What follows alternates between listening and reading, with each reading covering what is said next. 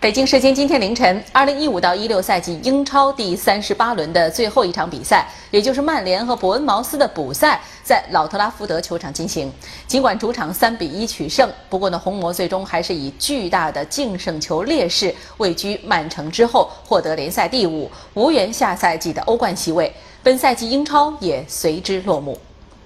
本场比赛因老特拉福德遭遇可疑炸弹包裹威胁而延期进行。由于红魔落后曼城三分，且差距十八个净胜球，因此对他们来说，联赛争四可以说已经是成为了一个不可能完成的任务。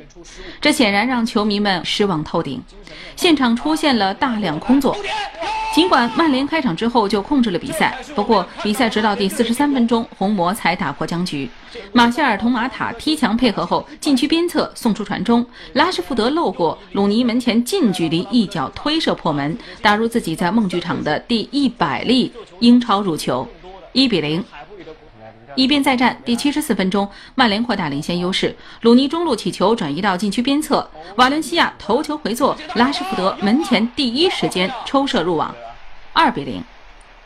第八十七分钟，曼联再进一球，鲁尼中路送出过顶球，阿什利杨反越位杀入禁区内，将球打进。三比零。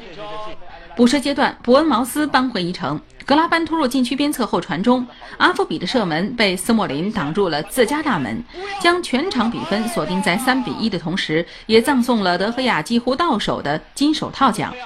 曼联最终与曼城同积六十六分，因为净胜球的巨大劣势名列第五。红魔最终为这个糟糕的赛季付出了代价，彻底与下赛季的欧冠联赛说了再见。